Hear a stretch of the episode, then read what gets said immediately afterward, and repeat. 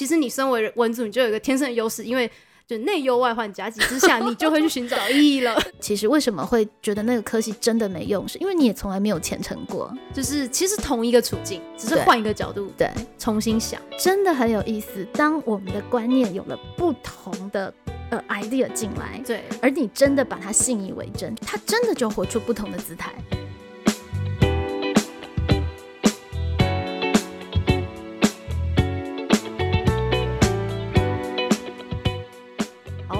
我是蓉儿，我是蓉儿，蓉儿乱想，今天要来聊聊就是现代人才的人文素养。我们这一集呢，主要就是要来聊聊到底人文人才，嗯，可不可以赚到钱，这很重要。还有人文人才会不会被社会淘汰，以及嗯那人文人才把握了哪一些的素养，可能会是在这个时代可以好好过日子的一个呃值得珍惜的部分呢？对，因为其实不管是学生或家长都很焦虑，就是说好像做了这个选择是一个人呃人生第一次做一个很大的抉择。对啊，最近最近在师培的呃任教的学生有一个同学和我分享一段蛮有意思的对话，他说他其实最近觉得非常的彷徨跟焦虑，嗯因为他是正大新闻系的。哎、然后他来修师培这样子。对对对对对。哦，所以他其实是想要转的吗？还是怎么样？嗯，他怕自己新闻上面没有工作，所以呢，他修了公民科的师培。但是现在老师 新闻系还怕没工作，对，但是现在老师也很难考，老师也怕没有工作。他觉得他选了两条路都没工作，对他觉得他好像出去很容易低薪或者是失业，哦然后呃。更更让他觉得惶恐的是，当初他考上正大的时候是其实是家族之光，因为考上了名校，欸对。但是现在面临就是自己的堂表兄弟姐妹也都在就业，他发现志愿没有他好的表弟，他可能只是读科技大学。某某科技大学的理工科，但是他就进了台积电，保证了非哦常非常丰厚的那个薪资的出路跟未来。对，相形之下，他对于自己未来可能的呃就业的状态就更焦虑了。这个真的是尤其也可以同理，因为他是新闻系，然后现在网络上面又很爱流传什么小时候没读书，长大当记者这种就是很坏的话，有没有？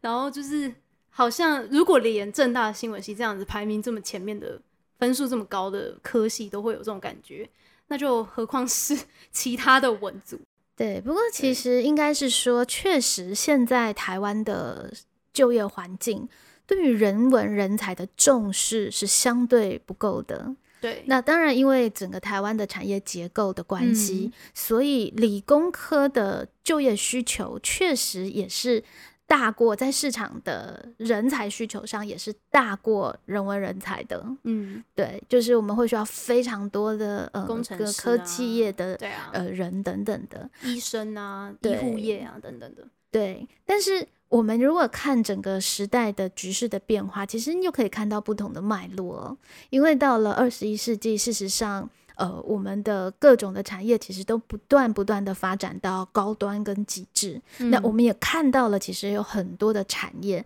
反而回过头来会需要很多的社会。人才的投入，嗯对，乃至你现在高科技里面的呃使用者经验 UI 等等的嗯。界面，乃至你特斯拉的车子，你要研究那个呃开车的呃一些比较细致的用用路人的问题等等，它其实反而相对来说，未来的时代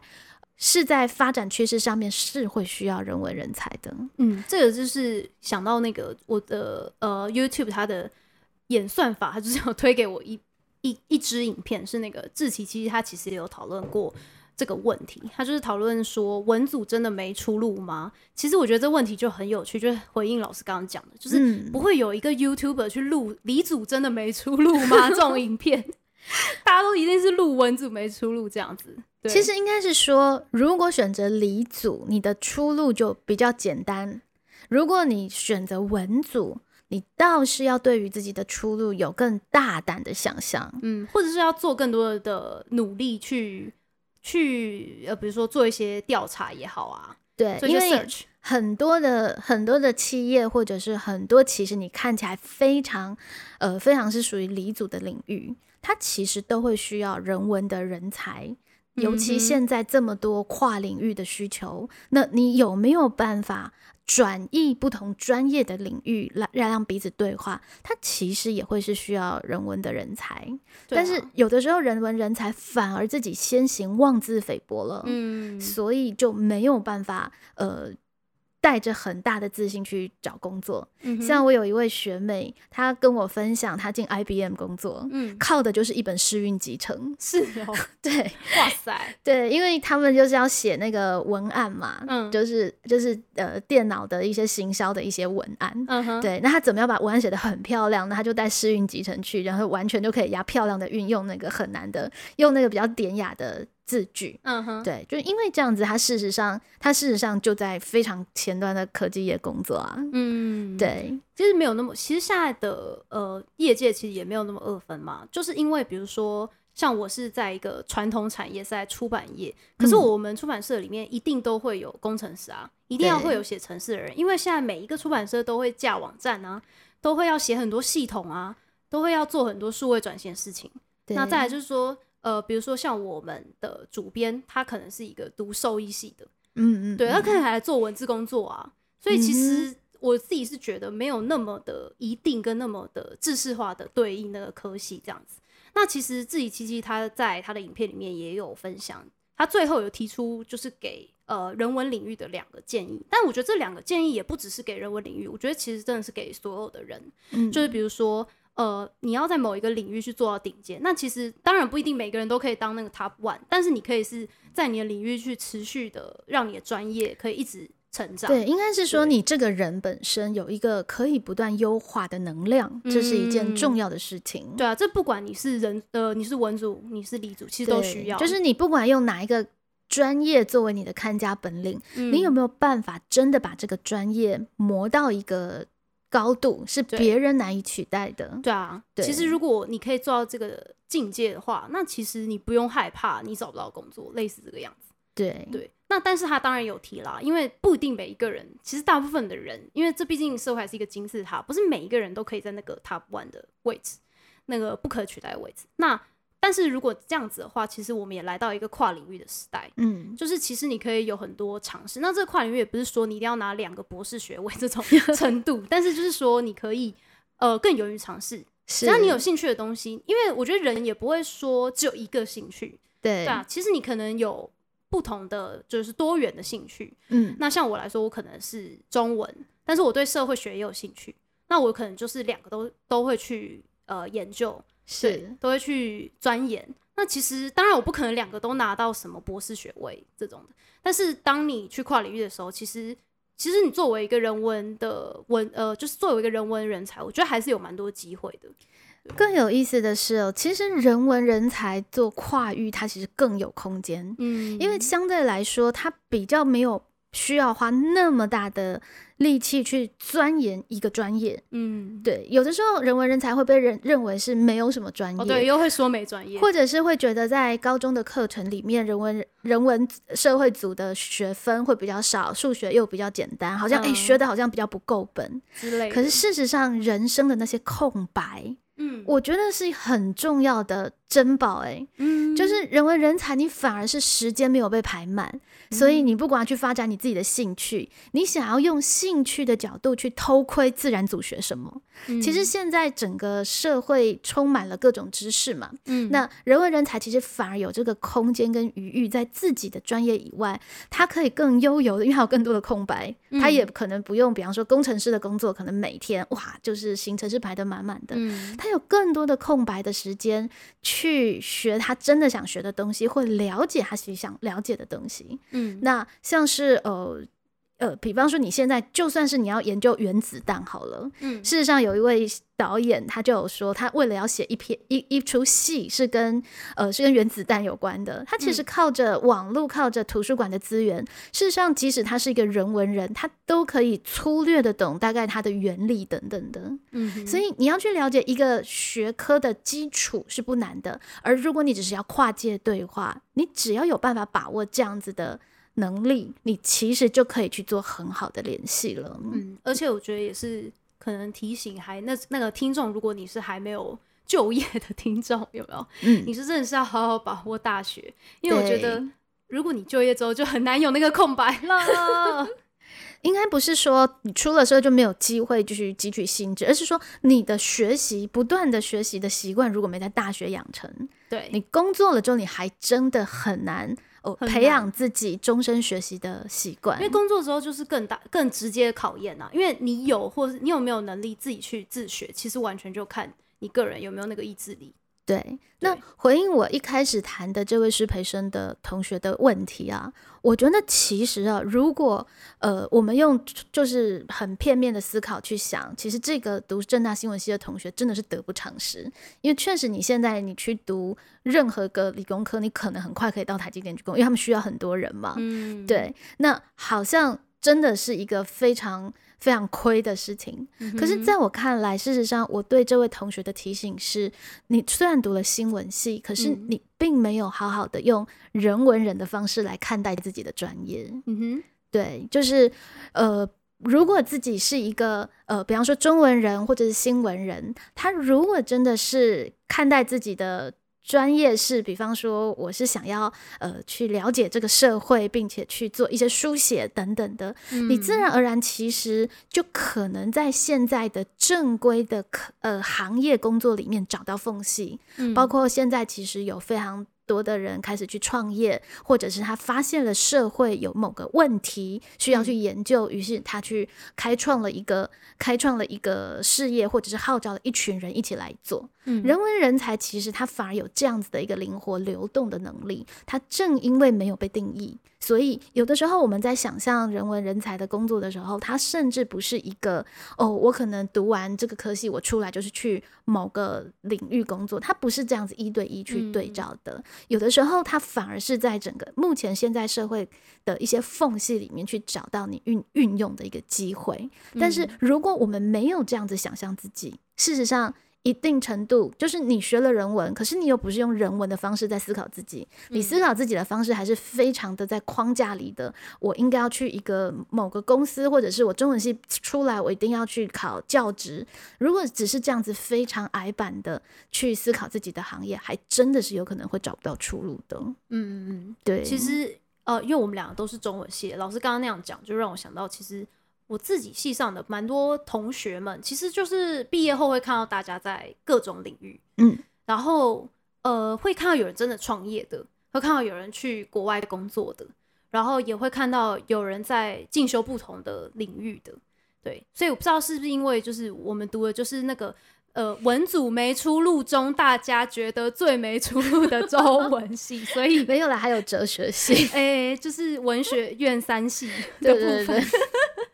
对对对然后 反而每一个人生活都很特别。其实我觉得，就是因为现在我们都毕业大概四年、四五年以上了，所以就是嗯看到每个人在他们各行各业各个领域，真的会觉得有种发光发热的感觉。虽然说他们可能，我当然不知道人家月薪，但是我觉得。呃，看到他们在从事的不同的尝试，都会让我觉得很兴奋的感觉。是，所以反而它其实是让你可以怀有更大的一个想象空间，哪怕是进入业界。其实我有一些同学进入到业界，他嗯们的人文的专业，他们会说会写，哎，在这个时代超好用的啊。嗯不管你要去做业务的工作、行销的工作，或者是乃至非常的呃专业的医疗医疗工作里面的呃一些彼此的沟通衔接的工作，嗯事实上，人文的人他在运用上面，只要他真的有活出他的那个特质，其实他在各个领域里都蛮可以发展的。嗯像是我的先生，他在业界担任主管，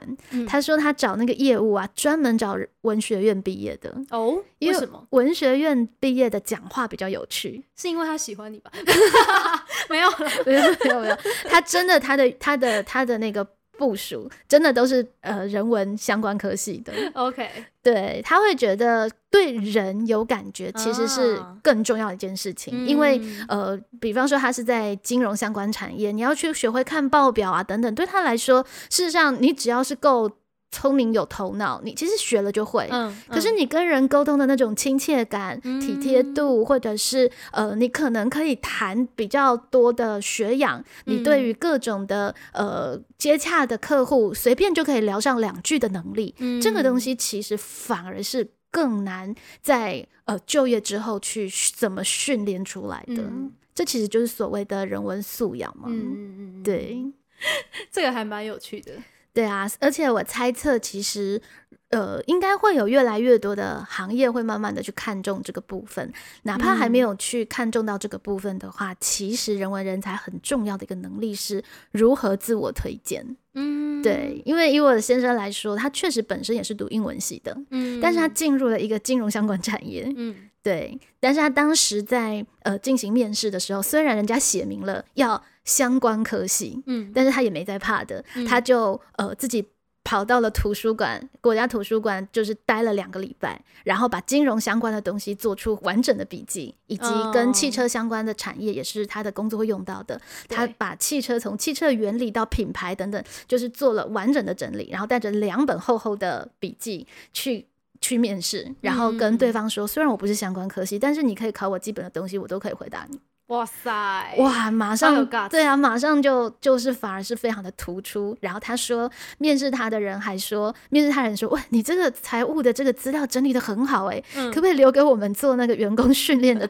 材料？好夸张！所以其实他读的英文系。以及他在高中时期，呃，训练起来的跟人文社会组最相关，他是辩论社的说话艺术研究社，对，所以怎么打辩论，怎么找资料，怎么快速的了解一个学问，嗯，的这个能力，是他找到他的工作的一个呃优势跟利器，对啊，这个其实也就透露了，我们其实不需要把大学想象的这样是。职训班对职业训练 所，对对对，对我来说，我反倒会觉得，其实你在大学四年，如果读了一个真的很跟未来就业对照的科系，我觉得反而可惜了耶。嗯哼，很多人都说读中文系是不知道出了要干嘛，或者是很没用。我反而觉得哇，在大学四年，就其他人可能都要读很多理论啊，然后然后非常非常的。读很多的东西都是客观的资料性的东西的时候，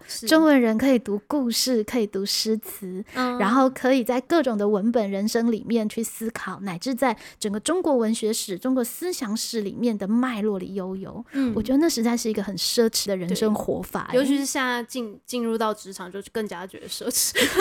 我记得我进入职场现在这么久了，真的会有诶。前阵子有去特别呃跟佩蓉老师一起上了那个我们有一个学姐的课，就是她开那个苏苏轼的词，然后就觉得哇，好享受，对不对？好享受，就是觉得有种啊。好像是魂游向外，已经很久没有来到这样子时空的感觉。对啊，你把你的精神养好了，其实你要学很多现在已经都整理好客观的知识，没有那么难。嗯，但是你要让你的精神以及你整个人是丰足的，那反而其实有时候你还真要花大学四年的时间去好好的涵养，好好奢侈一下。对，所以其实。不管是呃人文人文社会组的那种文学啊，呃哲学啊，社会学啊，人类学啊，这种听起来好像是没什么用的科系，自然组像是数学啊、物理啊、化学啊这种很基础学科的科系，我觉得反而其实是。如果你真的是有兴趣的话，我觉得这些科系可以带给你的涵养，乃至数学系，嗯，对，它可以带给你的涵养，其实反而比更直接相对的科系会是更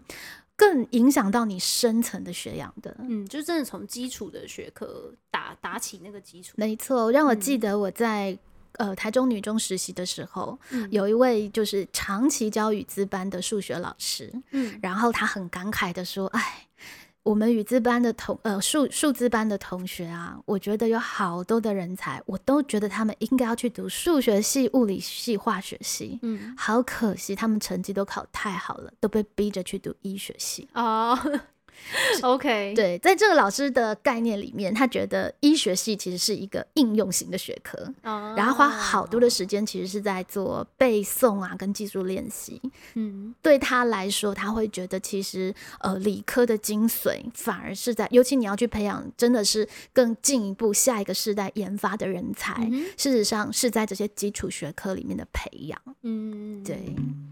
如果是一个搭配我们现在就是一零八课纲谈的素养的概念的话，嗯其实大学就是一个专业人才的素养养成的很关键的阶段。嗯那有的时候你不要先太把就业以后要出当什么呃什么人，因为其实现在的行业变化这么多。嗯很多的很多的职业其实不是以前我们既有的想象所去框定的。如果我们暂时去搁置这个问题，你真的好好先把你自己变成是一个有一个有意思的人才的话，反而会是一个蛮务实的一个学习的态度。对，因为老师刚刚讲的那个，哎、就是台中女中那个医科，我就想到其实还蛮感慨的，因为，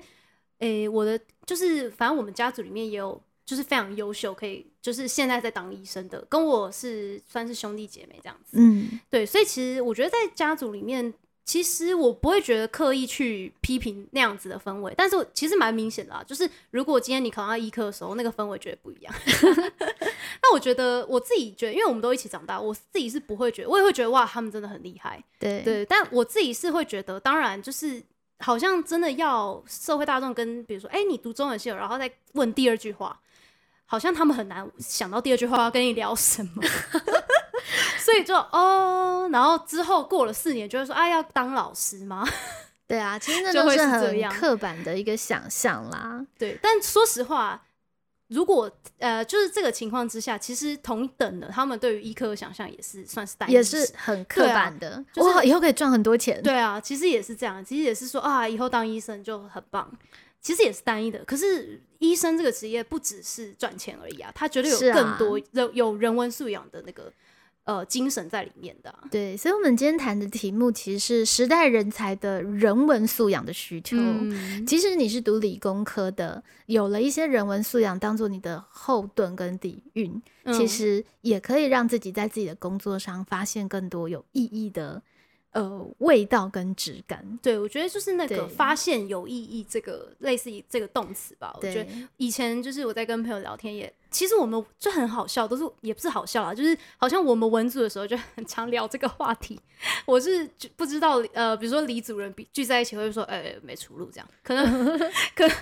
可，能他们可能会聊说都会爆肝。对，但我觉得有趣的就是，对他们可能是爆肝的问题，但是我觉得有趣，就是因为常常有这个忧患意识，就是你身为文组，你好像就是天生要内建了一种这个社会给你一种社会性的忧患意识，所以你常常想这个问题。那不管你是被逼的也好，或者是说你其实自己自主的常常想，其实真的你就会更主动去寻找意义。那我觉得这个是一个其实不错的习惯，其实一个不错的习惯，而且虽然有可能你是被逼的，但也没嗯关系。其实你身为文组，你就有一个天生的优势，因为就内忧外患夹击之下，你就会去寻找意义了。生于忧患，死于安乐。没错，没错，这也很人文。从这个角度来谈，其实人文的人才啊，也会有一定的叛逆心。嗯哼，大家反而会觉得，好，哦，人文人才应该比较乖之类的。嗯，嗯，我觉得其实人文人才应该会有一定程度的独立思考，因为你在这样的恐吓之下，你还敢读人文人才，对对，还敢读中文系，对对对，对不对？还敢读历史系，是，对，啊，其实一定程度，一定程度，如果不是因为你自己是自我放弃，说啊，我数学不好，我成绩不好，所以我要读社会组。如果不是这样子，你对自己是有一定的期许，那我猜测你会有一定程度的独立思考乃至叛逆性。对啊，所以其实我有时候也会用这一点，就是算是安慰我身边的文组朋友嘛，就是其实呃不用太没自信，因为我觉得文组才是最会在工作里面找意义的。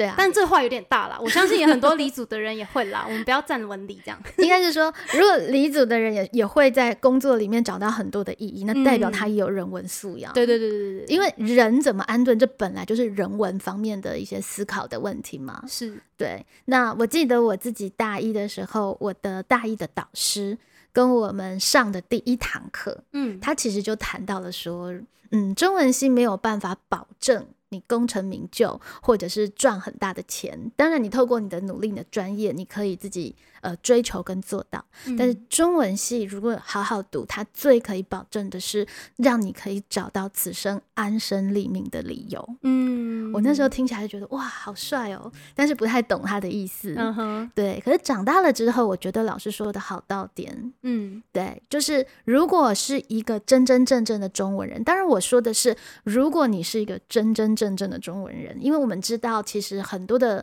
我人文学科的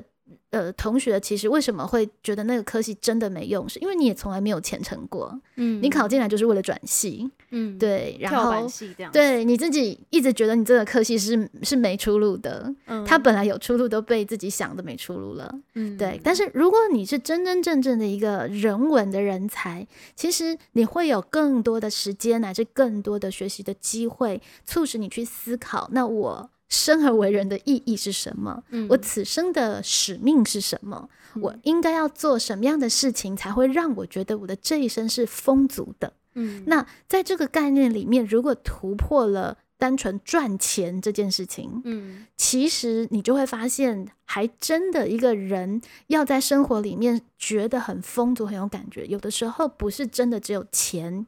完全可以 cover，当然钱也很重要。对对对，所以中国人还是可以做理财投资的，好吗？是是是是，对啊，就中国人还是可以把自己的财务跟自己的呃赚钱的 paper 做得很好，对这是没有是艺术这，对，然后投资也是可以是艺术，然后也可以在里面思考到很多的观察社会局势，同时又赚到钱，对对对这是没有问题的。对，但是但是其实如果我们少了刚刚那些看似很无聊的问题的思考的时候，嗯有的时候你的生命真的会到某个阶段就会进入一个空转的状态，嗯好像日子这样过也 OK。可是就好像什么东西不太对劲，你心里嗯总是有一个空空的感觉，没有办法去满足。嗯乃至你面对一个变局的时候，其实你可能呃会比较有办法。如果你是有足够的人文素养的，你可能会比较有办法去思考，用不同的理路跟思维去定义你的生命，而你可能会有比较多的机会去感受到，哎，还真的，当你理路观念一转，整个作为跟做法跟思维是不一样的。嗯嗯，对比方说，我蛮常讲的这个教育创业家的 idea，、嗯对，就是呃，我以创业家的概念来思考作为教师这个工作。嗯，我觉得，呃，我是一个教育创业家，而景美女中是我长期合作的 case。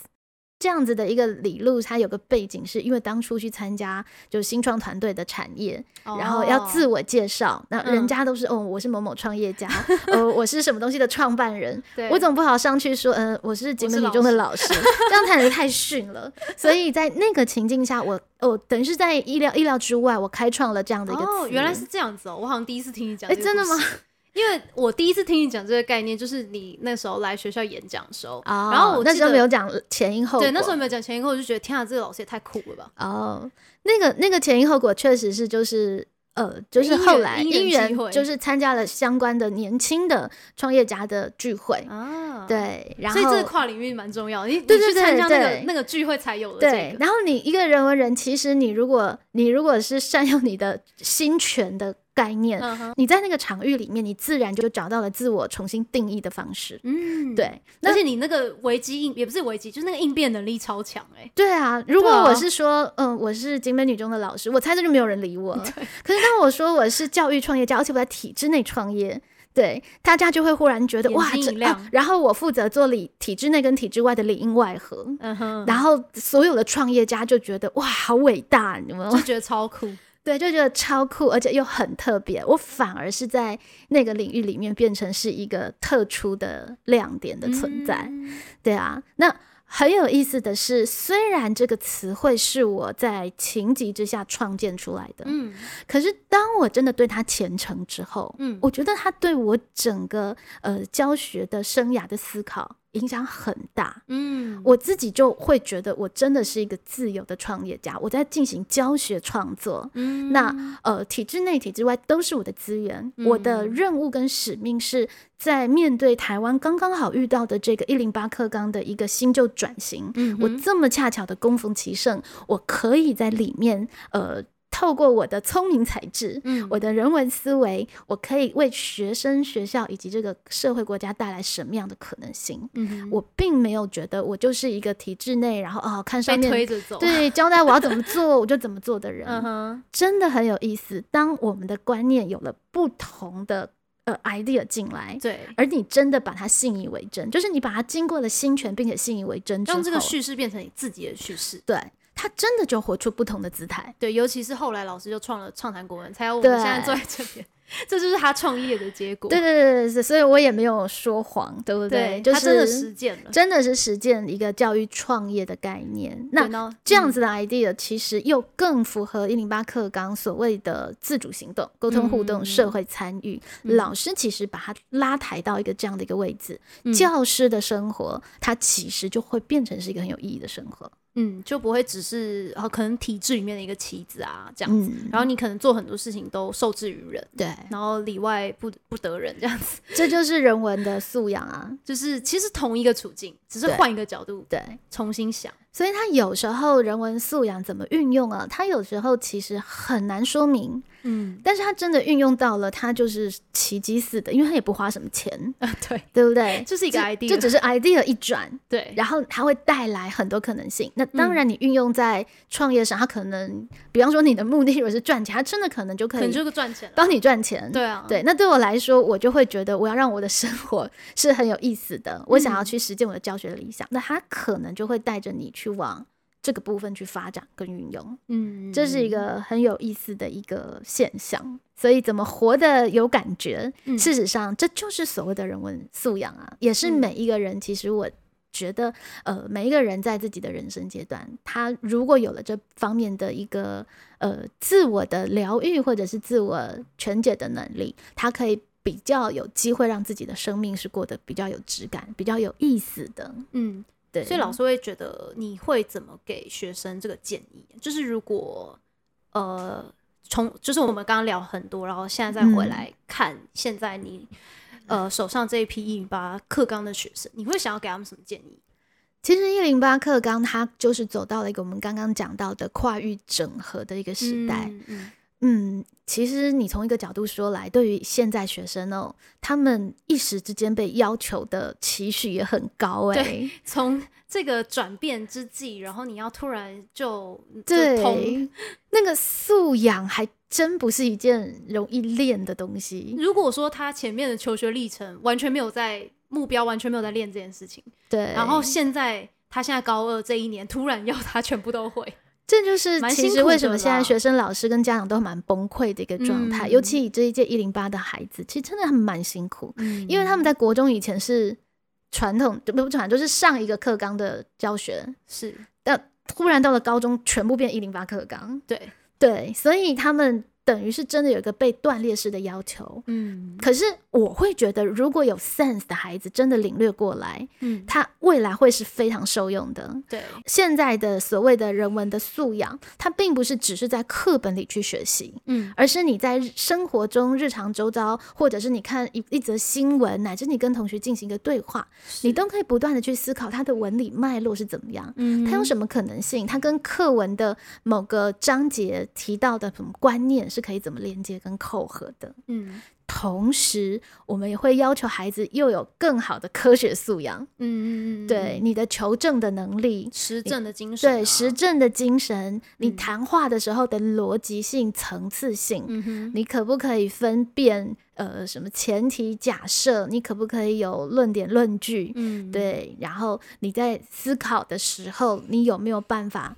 你有没有办法，就是呃正反两面的例子你都秉承？嗯，对那为什么会有这么多的呃忽然之间的要求？其实嗯。也确实是我们未来的时代所需要的人才，嗯。他真的会需要更大量的动脑，嗯。以及更大量的优质动脑，嗯。因为任何比较呃不需动脑的劳力性工作，其实未来慢慢都会被数位取代。是，所以不管是数位，不管是人文人才或者是数理的人才，嗯事实上这个能力都是需要的，尤其是人文的人才。嗯如果人文人才你想象的是呃，就是坐在办公室里，人家交代你什么事情，你把它做完，那当然很没出路，而且薪水很低。嗯，可是如果你可以做的事情是像我刚刚说的某个观念的创发，嗯或者是你面对一个社会体制，是面对一个呃，面对一个呃，已经大家约定俗成的现象，你看到里面的破口，而找到它的可能性，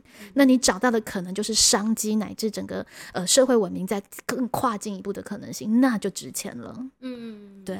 对啊，但是真的就是真的是蛮辛苦的。对，就是 未来未来可能会需要的工作或者需要的人，真的包括老师就好了。对，以前的老师，你真的就是教教书，然后呃，课本国文科就是课本都一样，你教三年，大家就不太需要备课了。嗯，对你，你优化那是你做的很好，是。对，就是你不断的优化，还不断的找创新的方法，那你是一个很厉害的老师。是，但是新一代的老师进来，你一定要有课程设计的能力，嗯，你一定要有办法设计多元选修课程，对，你一定要有相对的探究实作的能力，嗯。你要有办法带同学去做去做呃类似探究或者学术学术论文式的思考跟书嗯。写，它的标准跟门槛其实一定程度是被提高的。嗯，对，所以未来的孩子很辛苦，可是如果这个 idea 其实转得过来，生活也会变得比较有趣。嗯，对，对啊，所以其实如果回到就是现在的高二生他们的呃每天的求学的处境来说，会不会其实他们还有呃很多小小的细节是可以再优化的？你觉得？嗯，然后更有意思是。呃，我我自己的观察是因为一零八课纲第一届吧，可能因为嗯真的太多新的资讯就是迸发进对来，所以孩子会处在一种反而有点逆来顺受的状态。这是这是什么状态？我觉得比较可惜的是，以前都会有学生问我，老师为什么我们要讨论？嗯哼，老师为什么我们要预习？就是有点叛逆，对，但是现在一零八课纲好像就是告诉他们说，你们就是要预习，你就要讨论，诶、变成一个体制内的要求，就反而没有人问我这些问题。真的哦。对我觉得这是比较可惜的一个部分。大家是真的就逆来顺受了，就是讨论的时候就呃就讨论，对，可是也因为这样子，反而有时候会比较没有火花，因为它又变成一件差事了。有点又变成是只是要呃完成那个要求嘛。对啊，包括其实哦现在也没有什么真的更可以让他们去争取跟挑战的。对，服役也开放了，就是各种的嗯规定都开放了，反而变得没有一个他们可以没有限制，好像就没有 对想要突破限制的那种。对他们没有那个冲劲去争取 对，的那个那个企图这也是心。蛮特别的。对，就是孩子在观察，未来应该有哦一些集数可以去聊，包括现在我们我们班的孩子要去避旅，然后他们在练舞，我会发现，嗯哎、跟以前的学姐们面对一个 case，嗯他在呃进行的时候，有嗯多了好多的可能的资源，比方说呃数位媒体对等等，但是在呃团队的组织上面也变得跟以前很不一样。嗯，对，一部分是真的是数位媒体其实帮了很大的忙，这个工具这样。对，但嗯是确实就会比较少一些可能大家可以一起聚在一起练习的机会。嗯，但是也不要小看他们，看起来就很没有组织、散乱的一个练习的状态。嗯，对，就是最后他们还是可以做出一个八分项的一个成果。所以他们真的很会善用这种工具，对，可是拍片啊什么的这样。对，他就比较有点可惜，因为以前我们要去跳一个舞蹈，我们要自己编舞，嗯，现在都影片就韩团的舞哇，就直接学就可以很炫这样子。对啊，这感觉还有蛮多问题可以。议对这个议题可以讨论。这个真的是未来我们可以再再聊、再讨论。这真的是跟就是我们可能很多呃听众的学生时代的画面应该很不一样吧？对对对对对，很有意思。大就连我那时候也没有没有什么智慧型手机，对啊，我们都没有。啊。所以也变也应该是说，其实我们现在的师长也在观察这群孩嗯子，他们有很多的思考跟思维，事实上真的也不是我们理解的，包括他们的生命处境，他们这么小就处在一个社群的数位处境，嗯。可能也不是我们真的理解的。嗯，对，所以其实从老师刚刚就是举的这个例子，我觉得也会让我想到一个问题，就是说，那因为人文素养其实也跟就是比如说你这个人处事的态度有点关系。嗯，那如果是以就是说，如果有人他面对他的学业好了，或者是面对他手上的工作，那他就是比如说随便过关的这种，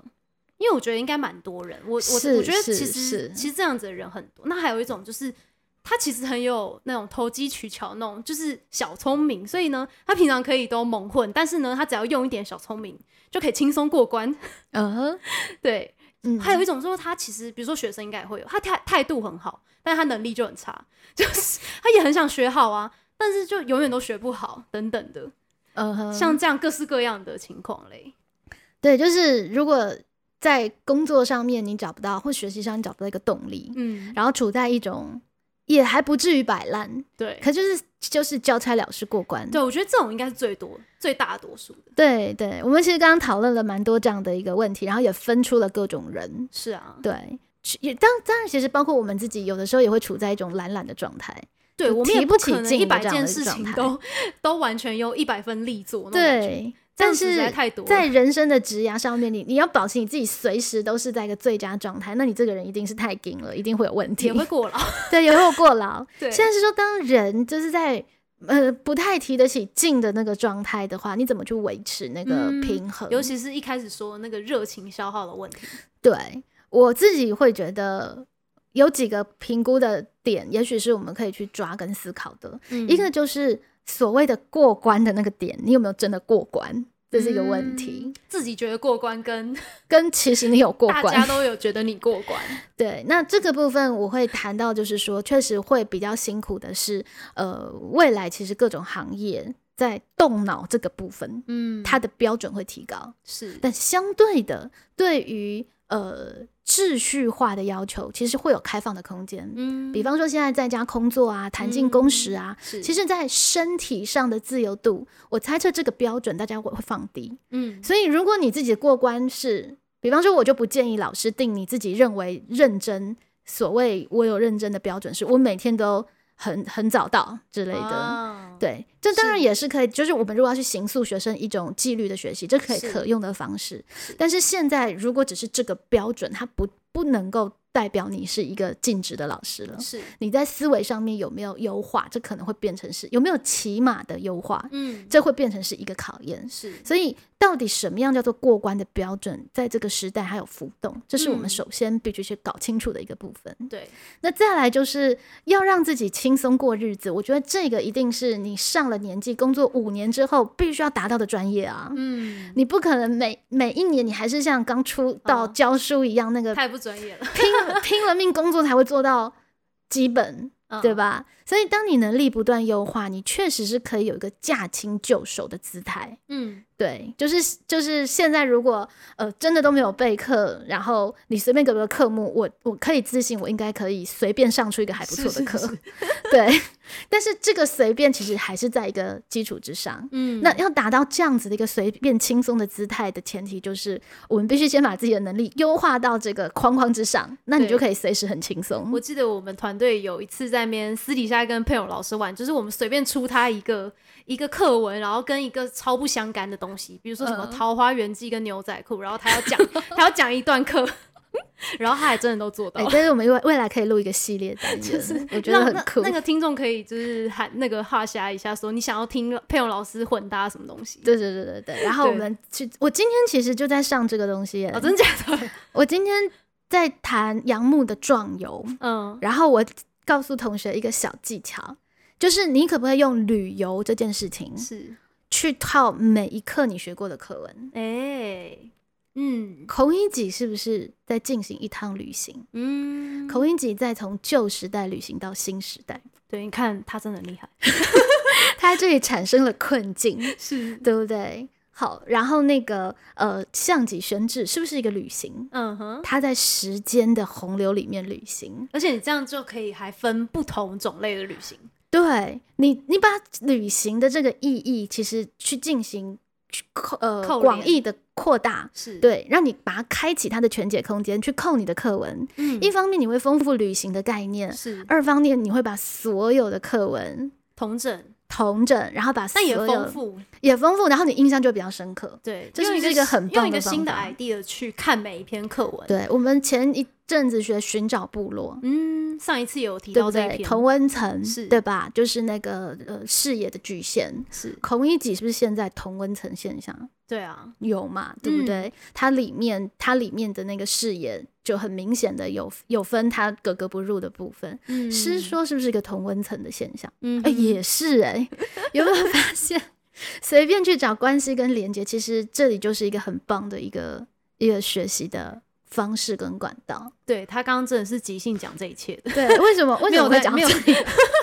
就是他真的是可以完全 做到这件事情。对啊，那那这是一个很好的方法。所以对，刚刚讲到说，你如果把你的标准提高到一个比现在要求比比你的工作要求更高的一个标准，是，反而应该要挑战自己往这边想。对，那你就可以轻松了。你应该就要每天轻松过日子。然后，如果我要去做什么尝试，那是我多的，对对吧？你就会在做那些尝试的时候，觉得是我生命的 bonus，对就觉得开心。但比如说我们在那边尝试做 podcast，就是我们生命的 bonus。对，你就会有余裕跟 是空啊间。对啊，但是婉容也有提到两种不太 OK、有点麻烦的问题。，对，就是有些人就真的是随便过关，而且他的随便过关是在人家真的是在标准。然后态度还很差。那这样，而且我觉得这样其实应该学生阶段已经可以看到一些端倪了。其实我觉得这这种，我觉得也蛮，就是我也不知道怎么办。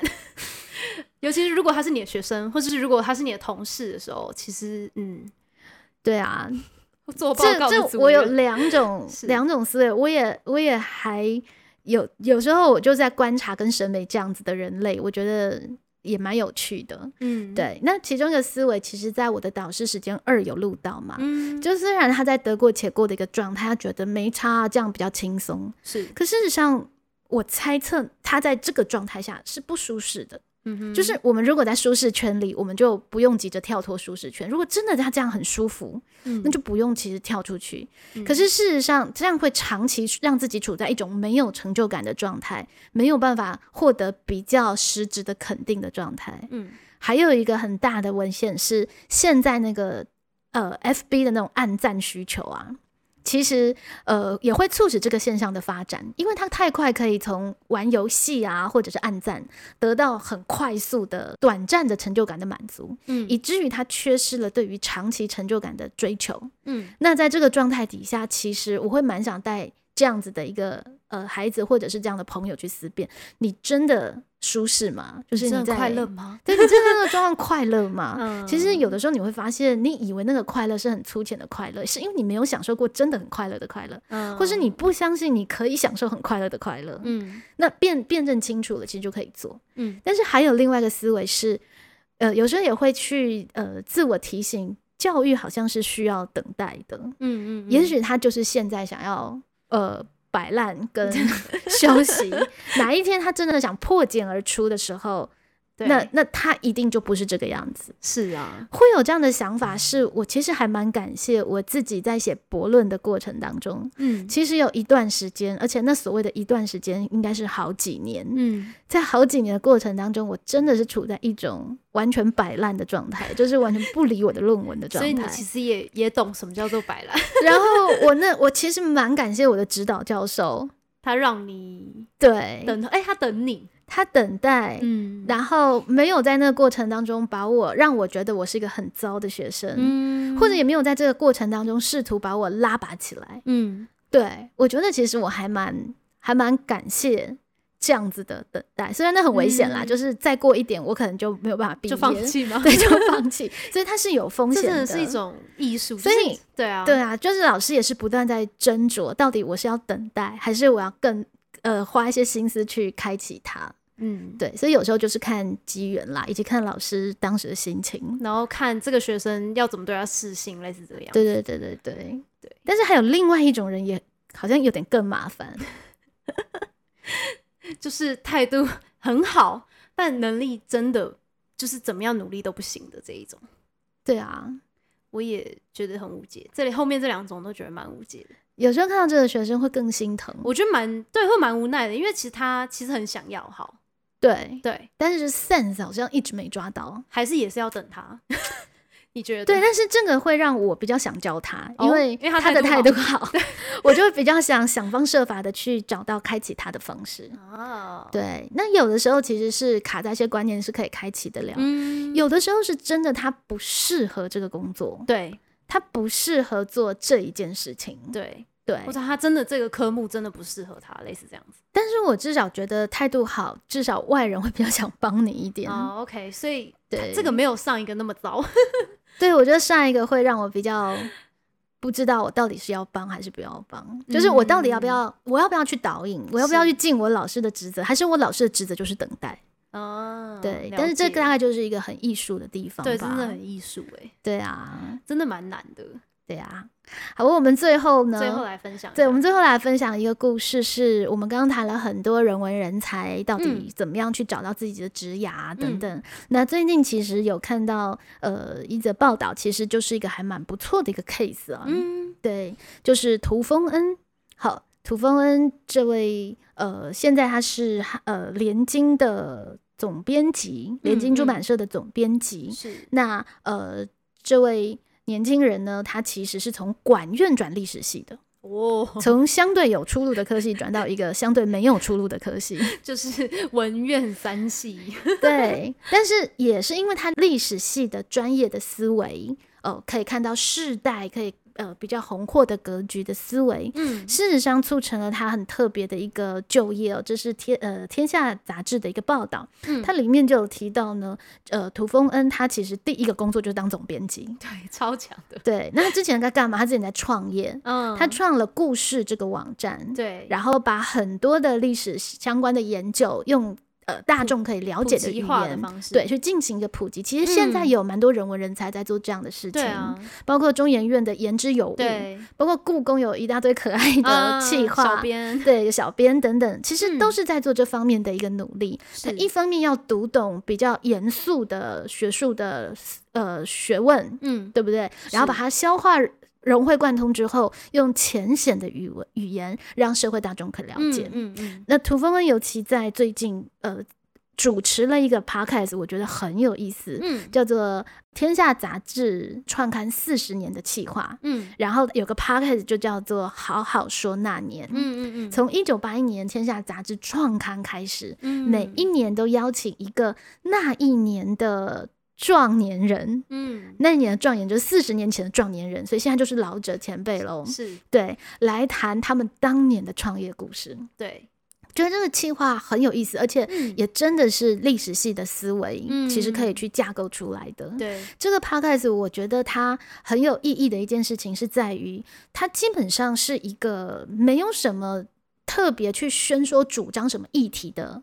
节目，嗯他就是好好的访谈。对，但是在访谈的过程当中，他可以达到很有效的世代的沟通跟对话。嗯因为很多的年轻人可能想到上一辈都觉得哇迂腐啊、保守啊，嗯都是你们什么既得利益者啊等等。嗯但是因为这个 podcast 让他们回到了年轻的时代，嗯我们才知道说哦、原来在他们年轻的时候，真的为台湾做了很多有意思的事情，嗯有意义的事情。嗯那因为刚好这个 podcast 是从一九八一年开始讲，嗯。那我是一九八二年出生的嘛，